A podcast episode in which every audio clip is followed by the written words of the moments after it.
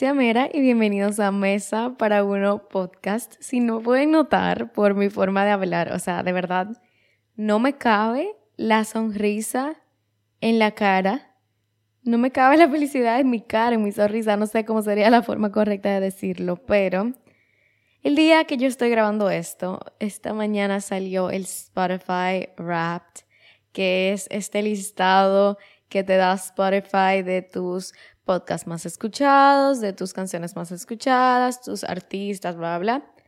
Y, o sea, de verdad, yo no, no puedo. No puedo, no puedo, no puedo. Estoy demasiado feliz por todos los que me han etiquetado, eh, que Mesa para Uno es parte de su top 5, es una locura. Literalmente acabo de hacer como que el rap desde mi podcast que me dice como exactamente la cantidad de personas que tienen a Mesa para Uno en uno de sus podcasts favoritos y de verdad, wow, gracias. Un millón de gracias. O sea, más de mil de ustedes tienen a Mesa para Uno como su top 10 de sus podcasts, o sea, está entre sus 10. Y ya no me acuerdo como los números en sí de, de todas las otras cosas, pero qué locura qué, qué feliz estoy. Así que gracias, mil, mil gracias por escuchar este podcast que ahora es que falta podcast por mucho, pero estoy demasiado feliz de lo que he logrado en estos primeros 11 meses del podcast. El día de hoy vamos a concluir The Social Media Bootcamp, que es nuestro entrenamiento en redes sociales. Y este es el primer episodio que escuchas de este mes o el primer episodio en general. Primero, hola, yo soy Alicia, un placer, qué bueno tenerte aquí. Y segundo, durante todo el mes de noviembre he estado haciendo un entrenamiento en redes sociales. Yo soy creadora de contenido, me dedico a redes sociales, así que decidí durante este mes darles un poquito de, de lo que pienso, de lo que he aprendido en, en este trayecto. Así que sí, durante todo el mes de noviembre he estado haciendo este entrenamiento. Y si les cuento un poquito de lo que hemos hablado en los últimos episodios, hablamos sobre cómo crecer y mantener una audiencia, hablamos de cómo contar historias. Y no necesariamente, cuando digo contar historias, siempre siento como que tengo que hacer hincapié que no es literalmente contar historias, sino que todo lo que tú dices en redes sociales, tú lo tienes que empacar de esta manera que llame la atención de tu audiencia y a esto yo le llamo como el arte de contar historias. Hablamos de cómo ser coherentes, hablamos de, de que tus sueños no son coincidencias y que están en ti y nacieron en ti por una razón, no es simplemente al azar, sino que si eso te llama la atención es por algo. Así que vamos a cerrar este entrenamiento en redes sociales with a banger, porque yo siento como que ya con los últimos episodios les di todo lo que yo en particular sentía que era necesario saber para empezar este camino en redes sociales. Pero obviamente yo no puedo pensar igual que ustedes, ni una persona no piensa igual que miles. Así que decidí preguntarles por Instagram cuáles serían algunas de sus preguntas para poder terminar este entrenamiento respondiendo todas estas inquietudes. Así que sin más que hablar, eso es lo que vamos a hacer hoy. Voy a responder las que son más comunes y obviamente hay algunas cosas que ya les he respondido en los últimos episodios, así que les recomiendo que si no han escuchado los últimos episodios, vayan, escuchen esos y luego terminen con estos porque si ya he hablado de esto, o me vuelvo la pregunta o lo toco como por arribita. Así que la primera pregunta que me gustaría responder es que dicen aquí que recomiendas llevar a cabo esta carrera en República Dominicana. La gran mayoría de ustedes son dominicanos, así que entiendo que les interesa.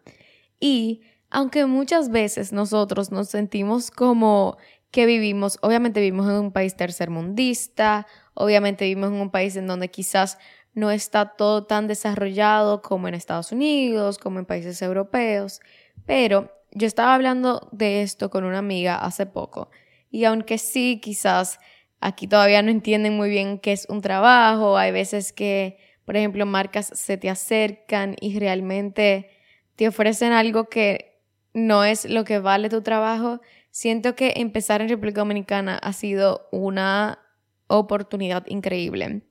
Creo que estar aquí en un país en donde obviamente no está tan desarrollado como una industria, no está tan desarrollado que las personas entiendan el valor del trabajo, pero eso también significa que hay más oportunidades. ¿Por qué? Porque hay menos personas. Yo le comentaba a mi amiga, sí es cierto que aquí quizás hay menos eventos así súper cool, que si hay menos viajes, brand deals, que no sé qué cosa. Hay menos oportunidades, sí, pero también hay menos competencia. Eso quiere decir que aquí es mucho más fácil, desde mi perspectiva, crecer que, por ejemplo, si estuviéramos en Estados Unidos. En Estados Unidos hay mucha gente, hay mucha gente en todo, mucha, mucha gente haciendo lo mismo. También hay más marcas queriendo trabajar con influencers, pero es más difícil darte a notar porque ya hay muchas más personas haciendo este tipo de contenido en las redes sociales. Así que desde mi perspectiva, aunque sí aquí hay menos oportunidades, también hay menos competencia. Y si tú estás haciendo un contenido de calidad, un contenido que ahora o a la larga le va a resonar a las personas, le va a aparecer a las personas en sus, en sus perfiles, a la larga yo entiendo que te va mejor, porque por ejemplo, aquí tenemos muchas oportunidades que si poder participar en Fashion Week, bueno, no es lo mismo New York Fashion Week o Paris Fashion Week que República Dominicana Fashion Week. No es lo mismo, pero quizás si yo estuviera en París, yo no tuviera la oportunidad de ir como invitada y vivir eh, Fashion Week de la forma que lo he podido vivir. Entonces, definitivamente son plataformas que podemos sacarle mucho más provecho aquí en, en República Dominicana, donde hay menos competencia, que lograr destacarnos en un país donde hay mucha mayor competencia. Así que, en definitiva, sí, en resumen, sí, sí lo recomiendo, sí creo que es, o sea, las oportunidades son inmensas. Aquí las marcas cada día más notan la importancia de trabajar con creadores de contenido, de, de que esta es la nueva forma de mercadeo que más o sea, más efectivo. Ya ahora mismo, yo no me acuerdo la última vez que yo haya visto un letrero y por ese letrero yo haya querido comprar algo. Pero si me lo dice una influencer que yo sigo, automáticamente yo lo quiero. Y lo digo porque yo soy una persona que yo siempre lo digo, yo soy súper influenciable. Yo me debo influenciar súper fácil. Entonces, definitivamente es, es algo que, que funciona. Y las oportunidades cada vez crecen más y, tú te puedes destacar cada vez más. Por ejemplo, a mí me pasa que en mi ciudad muchas personas me dicen, pero, pero vete, múdate ya a Santo Domingo, a la capital. Y la verdad es que quizás porque ahora mismo tengo la oportunidad de estar en ambos lugares al mismo tiempo, quienes no son de República Dominicana, yo vivo en la segunda ciudad más importante del país, pero me paso mucho tiempo en la capital también. Entonces, muchas personas me dicen que me mude a la capital y la verdad es que sí, hay muchas más oportunidades, pero Santiago, que es donde vivo, está creciendo. ¿Y qué pasa? Mientras yo más me destaco, mientras yo más crezco, si una marca quiere promocionar algo específicamente en Santiago, yo soy de las primeras personas que les va a llegar la mente, simplemente porque hay menos competencia aquí. Entonces, definitivamente es un mercado que va creciendo y, y sí recomiendo hacer contenido para personas que son dominicanas. Yo empecé YouTube hablando en inglés y, y aunque sí soy bilingüe, sí hablo inglés prácticamente perfecto, no es lo mismo. Y, y ya hay demasiados creadores en Estados Unidos como para que ellos quieran verme a mí que ni siquiera vivo allá. O sea, no estoy diciendo que no puede pasar, sí, pero me di cuenta que en mi casa en particular fue mucho más fácil destacarme con mi contenido en español. Segunda pregunta, ¿simplemente empezaste a sacar contenido y cómo superaste que había personas que te conocían, amigos, familias, etcétera? La verdad es que si yo simplemente empecé a subir contenido. Yo, todo el mundo que me conocía, entiendo que sabía mi obsesión, por ejemplo, con YouTube. YouTube yo siempre digo, fue donde todo empezó, porque yo sentí una conexión tan cercana con los creadores que yo veía que yo necesitaba hacerlo, como que sentía las ganas de hacer eso mismo yo y que personas pudieran sentir eso que yo sentía con estos creadores por mí. Entonces, yo simplemente empecé a subir, pero definitivamente no de la forma más confiada. En un principio yo subía contenido sin hablar. Por ejemplo, en YouTube yo hacía literalmente un video de montage. Y un montage es simplemente poner videos con música por arriba y no hablar. Y así fue que yo empecé, porque al principio me daba mucha vergüenza que las personas me, encontraran hablando por YouTube. Así que como más o menos yo superé este miedo, esta vergüenza, simplemente siguiendo. O sea, yo siento que no hay ninguna otra forma en cual puedes vencer esta vergüenza que sea seguir adelante y entender que tú no estás haciendo nada que literalmente le importe a los demás. Muchas veces nosotros dejamos de hacer cosas por el que dirán, porque si mi tía, que si la abuela, que si la suegra, que si...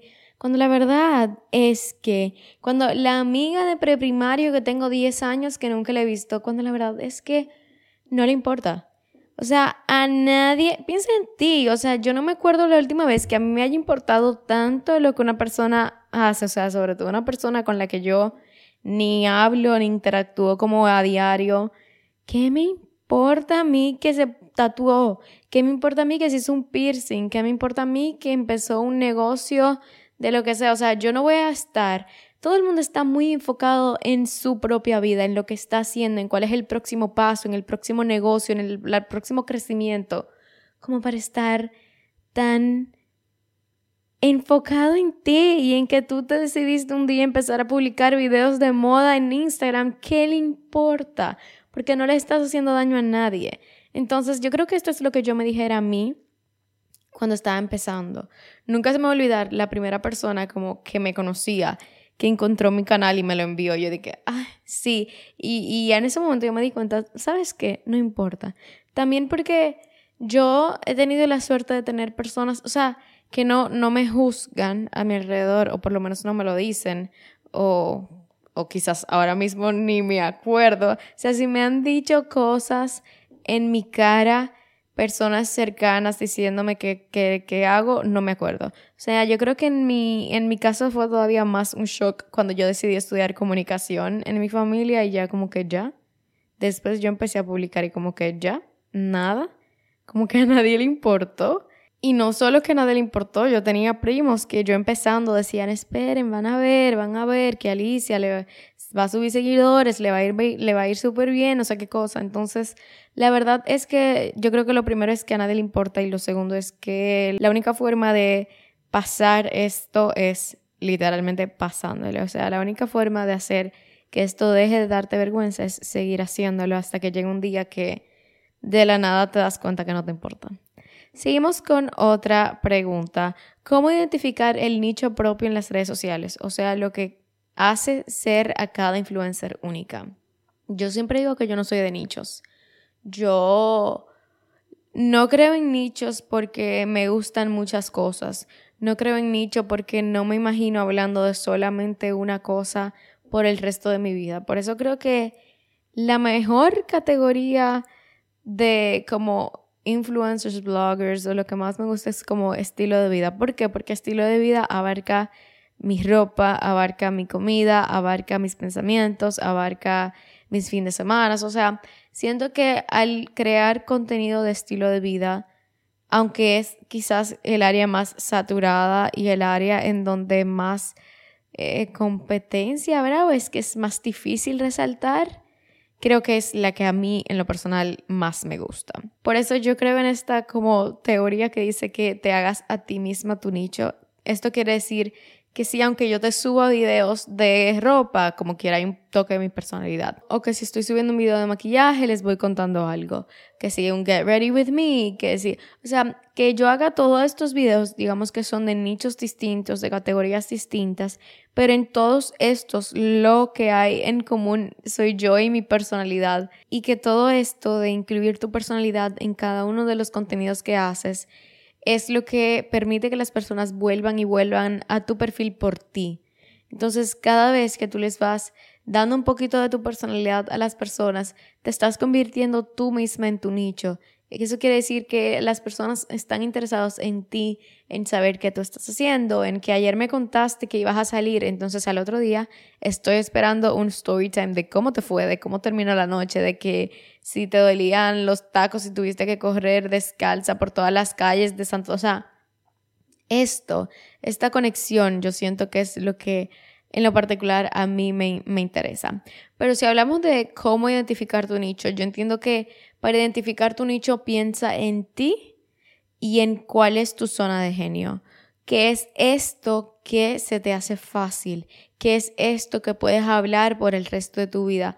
¿Qué es esto que inmediatamente tú empiezas a hablar con alguien y tienen esto en común, conectas? Y todo el mundo tiene eso específico, ese tema en particular en donde tú eres un experto, sea o no que es algo estudiado, puede ser algo innato y como quiera ser experto en este tema. Por ejemplo, yo, si yo me pusiera a pensar en qué pudiera ser mi nicho, la verdad es que mi zona de genio son las redes sociales, son el comunicar, el crear contenido a través de redes sociales. Pero a mí la verdad no me interesa que mi perfil sea así. Hay muchas veces que yo me entro a perfiles y literalmente todo el contenido es como tips de redes sociales. Es como que haz esto para que el algoritmo que sigue. No, no, no, yo no quiero. Yo no quiero que tú vayas a mi perfil para aprender de redes sociales necesariamente. Yo quiero que tú vayas allí a conectar conmigo. Yo quiero que tú vayas a que un día te hablo de maquillaje y un día te hablo de moda y un día te hablo de comida y un día te hablo de redes sociales. Y está bien porque estamos conectando, porque lo que más importa es esta conexión que tenemos tú que estás ahí con tus audífonos y yo que estoy aquí en el micrófono. Esta conexión. Y aunque sí acabo de hacer, por ejemplo, este entrenamiento de redes sociales desde mi podcast, no significa que el próximo episodio va a ser de redes, ni que quiero que mi podcast por completo sea de redes sociales, no.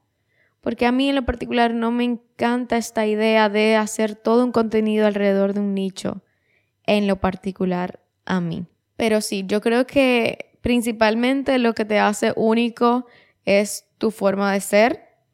Y si ya quieres hacerlo de un nicho en particular, primero piensa en esto que es tu zona de genio, luego piensa en cómo puedes incorporar tu personalidad en este contenido y tercero, explora con distintas maneras de edición. Hay tanto que podemos hacer en parte de la edición y hay muchas veces que nos quedamos en lo mismo y en los mismos y en los mismos. Así que yo creo que esos serían mis tres consejos para esta pregunta. Seguimos. ¿Cómo puedo organizarme para crear contenido y ser más constantes? La constancia yo creo que es, lo he dicho antes, lo más importante en las redes sociales. Si tú puedes tener el contenido más cool del mundo, pero si tú me das a mí un contenido, un video cada tres semanas, me aburrí. Pude ver tu primer video y, ya se me fue la emoción porque faltan tres semanas, o sea, ¿qué yo voy a hacer en estas tres semanas? Y sí hay creadores que tal vez sí, tú puedes esperar para este contenido tan cinematográfico, pero la gran mayoría de personas queremos contenido rápido y ya y constante. Por ejemplo, yo, yo me subo a la caminadora viendo YouTube. Entonces yo necesito que todos los días tener, aunque sea 30 minutos de videos de mis creadores favoritos de YouTube para poder ver en mi caminadora. Entonces, la constancia yo creo que es algo sumamente importante para esto y sobre todo para empezar, para crecer. Entonces, ¿cómo organizarte? Yo creo que la manera más efectiva y bueno, la que me ha funcionado a mí es ponerme un horario a mí misma. Yo subo videos de YouTube miércoles y domingos, pero a mí nadie me dijo que yo tenía que subir videos miércoles y domingos. Yo decidí yo misma decir, ok, yo quiero subir dos videos a la semana. Entonces vamos a ponerme este horario de miércoles y domingos. Así yo sé que entre lunes y martes yo tengo que tener el video del miércoles. Y entre jueves, viernes y sábado tengo que tener el video del domingo. Entonces, definitivamente necesita mucha disciplina. Pero creo que ponerte un horario tú mismo hace que tú quieras cumplir con, este, con esta expectativa que tienes tú de ti y que tienen la persona sobre ti, que las personas están esperando este video. Entonces, como tener esas ganas de cumplir con este horario que ya tú le prometiste, creo que es una forma muy buena de organizarte. Y simplemente en el día a día usar el tiempo, o sea, Beyoncé tiene las mismas 24 horas que tú. Y veamos cómo está Beyoncé. Entonces, definitivamente aprovechar lo mayor posible el tiempo Yo sé que hay muchas veces que si tenemos otro trabajo, que si tenemos la universidad y se nos complica, pero no es imposible. No es para nada imposible y quizás si en un principio para ti dos videos a la semana es demasiado, pues uno.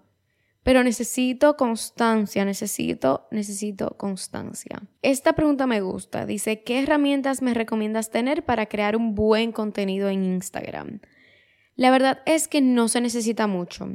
Yo creo que lo principal es la iluminación y esto puede ser quizás una buena cámara que tenga flash bueno. O sea, mi cámara, yo para las fotos, si me voy a hacer fotos con mi cámara, sé que no necesito una luz adicional.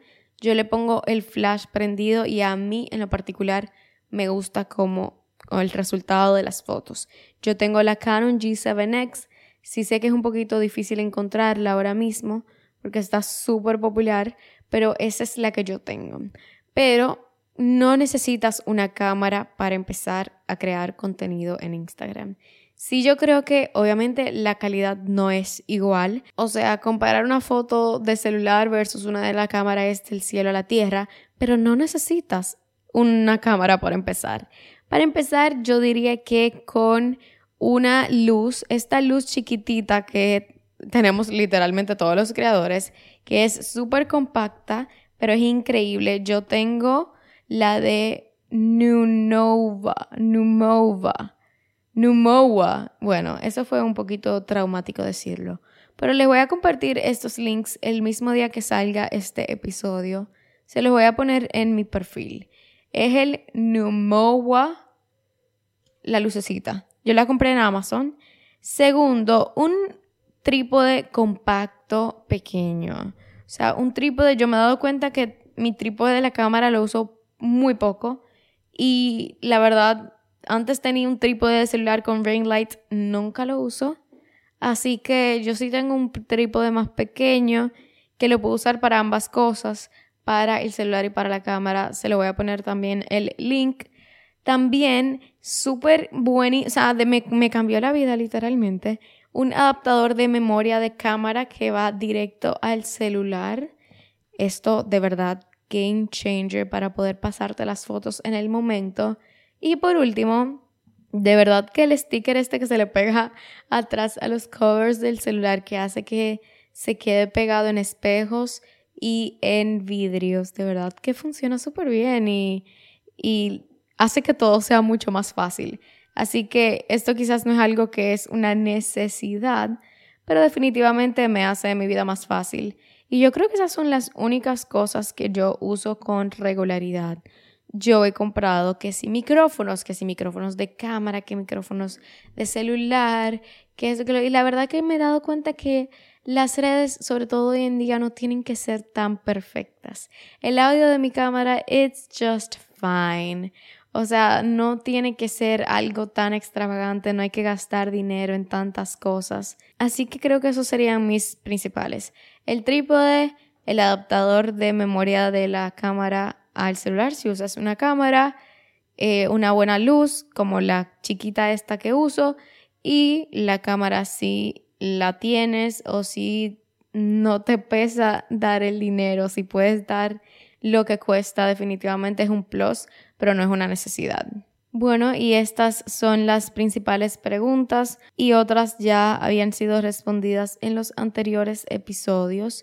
Así que esto fue todo por hoy. Espero que les haya gustado y esto concluye con nuestro entrenamiento en redes sociales y quiero saber qué les parece esto de hacer como un tema general por mes. A mí me pareció muy cool, por ejemplo, que si un mes podemos hablar del amor y podemos hablar en cada episodio de un aspecto distinto del amor y otro mes hablar de dinero y hablar cada episodio de un aspecto distinto de dinero. Creo que sería algo súper cool que podemos implementar aquí en el podcast otra vez mil, mil, mil, un millón, un millón, quinientos mil gracias por escucharme, por compartirme sus Spotify raps. De verdad fue, fue un, un momento muy especial cuando empecé a verlos esta mañana. Así que demasiado, demasiado, demasiado agradecida de tenerte aquí. viene algo muy cool. La semana que viene me voy de viaje. Estén pendientes a mis redes sociales. Igual a partir de mañana cuando salga este episodio empezamos Vlogmas, que es que en mi canal de YouTube nos vamos a ver diario, va a haber un video diario hasta el 25 de diciembre, así que no se lo pierdan. Y nada, yo soy Alicia Mera. Ay, no, el, el emoji. Ya te ibas, ya te ibas sin yo decir el emoji de hoy. El emoji de hoy va a ser un corazón blanco. Déjame un corazón blanco en la última publicación que tenga en mi Instagram, arroba Alicia Mera, para yo saber que viniste de aquí. Y de verdad que me hace muy feliz ver todos sus corazoncitos en mis posts de Instagram y saber como que, ay, sí, él sabe y yo sé. Y la otra persona que vino a dejar el mismo corazón sabe también como que it's an inside joke que nadie más va a entender porque no llegaron hasta aquí.